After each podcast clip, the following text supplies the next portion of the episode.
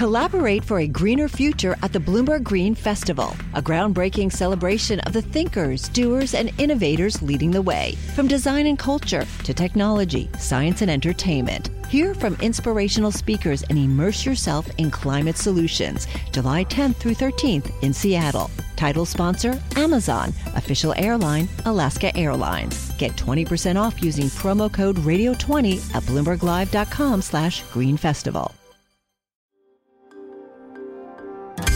Le entregamos todo lo que necesita saber para comenzar el día. Esto es Bloomberg Daybreak para los que escuchan en América Latina y el resto del mundo. Buenos días y bienvenido a Daybreak en español. Es 5 de noviembre de 2021. Soy Eduardo Thompson y estas son las principales noticias. Los futuros en Wall Street y las acciones en Europa suben a la espera de datos de empleo en Estados Unidos. Asia cerró con pérdidas, los bonos del tesoro y el dólar suben, el crudo avanza.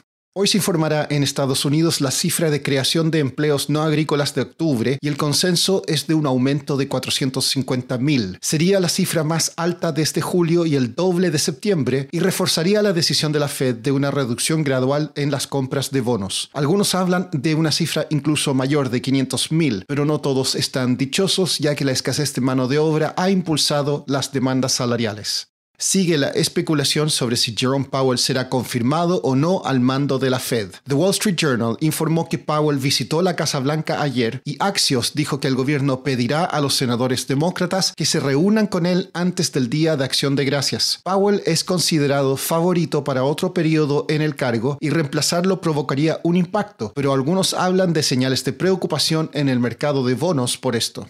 En noticias corporativas, Berkshire Hathaway y Alibaba informarán resultados hoy. Las acciones de Peloton, Uber y Square caen tras informar cifras decepcionantes. En cuanto al coronavirus, un asesor de la Casa Blanca que acompañó a Joe Biden a Europa dio positivo, pero no habría sido un contacto estrecho con el presidente. Los estados de Arizona, Florida y Missouri presentarían demandas contra la normativa que exige vacunación o pruebas en lugares de trabajo. Novavax solicitó a la OMS la autorización para uso de emergencia de su vacuna. El brote en China sigue empeorando. Pasando a América Latina, el gabinete de Perú consiguió un voto de confianza en el Congreso liderado por la oposición. Es un respiro para el gobierno del presidente Pedro Castillo tras enfrentamientos con el Congreso. En México, líderes del partido Morena del presidente Andrés Manuel López Obrador se han propuesto concluir el proceso de reforma eléctrica el 15 de abril próximo. La consultora Eurasia dijo que esta nueva fecha indica que al momento no tendría los votos necesarios para su aprobación. Hoy se informará en Colombia la inflación de octubre y analistas prevén un aumento interanual del 4,8%, una aceleración frente a septiembre. Mercado Libre busca crecer en la venta de alimentos frescos. Lleva un mes ofreciendo estos productos en Brasil por medio de una asociación con la cadena local Mambo y ahora busca expandir ese servicio a Argentina y México. Este domingo están programadas las elecciones presidenciales en Nicaragua. Michael McDonald cubre Centroamérica para Bloomberg News y nos cuenta qué se espera que ocurra.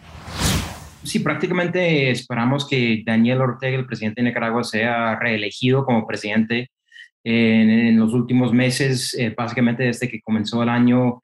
Él, él, ha empezado a encarcelar a varios de los candidatos de la oposición. Son siete candidatos de la oposición que han sido eh, encarcelados eh, bajo una serie de leyes que aprobaron el año pasado contra la tradición a la patria, una ley de cibercrimen, una ley que prohíbe eh, que las organizaciones consigan eh, financiamiento en el exterior, entonces básicamente no, no, tiene competencia. Hay algunos otros candidatos en la papeleta, pero son de partidos muy pequeños y, suelen ser aliados del, del gobierno. Entonces eh, es una elección básicamente sin oposición.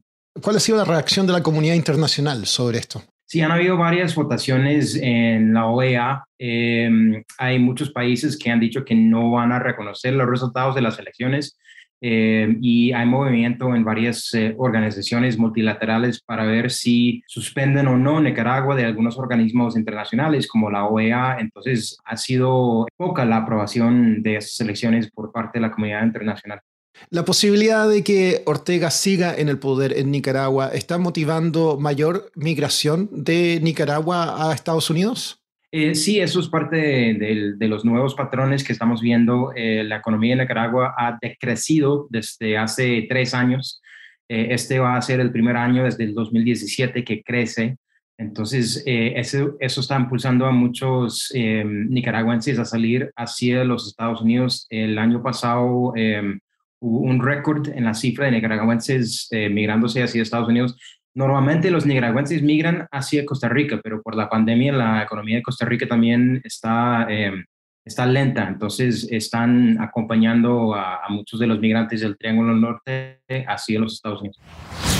Por último, Suecia podría incumplir su límite de emisiones del Acuerdo de París debido a la minería de criptoactivos y su alto consumo de energía. Una autoridad en ese país pidió a la Unión Europea que prohíba la minería de criptoactivos por el bien del clima y que las empresas que operan o invierten en tokens digitales no puedan referirse a sí mismas como sostenibles.